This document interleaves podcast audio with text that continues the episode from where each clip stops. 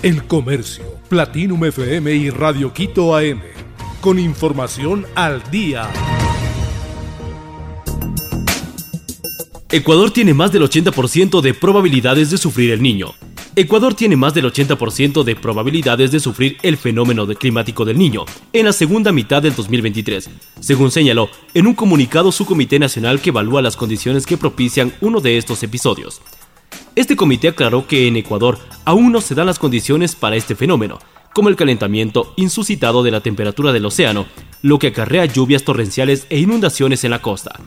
La Oficina Nacional de Administración Oceánica y Atmosférica de Estados Unidos indica que las condiciones del evento cálido del Niño están presentes en el Pacífico Central, por lo que la alerta aún no corresponde al territorio ecuatoriano. Femicidios en Ecuador aumentan en contextos criminales.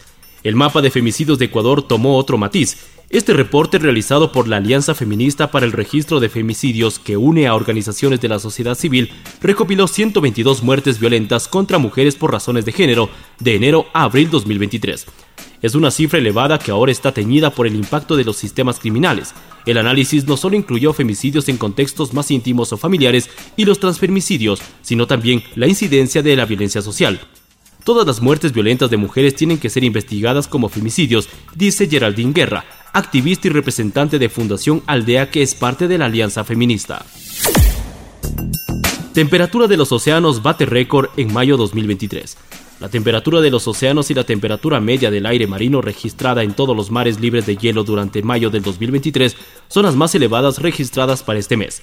Según se desprende del Servicio de Cambio Climático de Copernicus, en general, las temperaturas medias de la superficie del mar se aproximaron a las habituales en la mayor parte de Europa, pero en algunas zonas de Canadá, África y sudeste asiático, las temperaturas fueron bastante más cálidas de lo normal.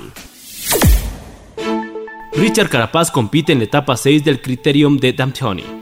El ecuatoriano Richard Carapaz del EF Education Easy Post compite en etapa 6 del Centerium de Hamni este viernes 9 de junio del 2023.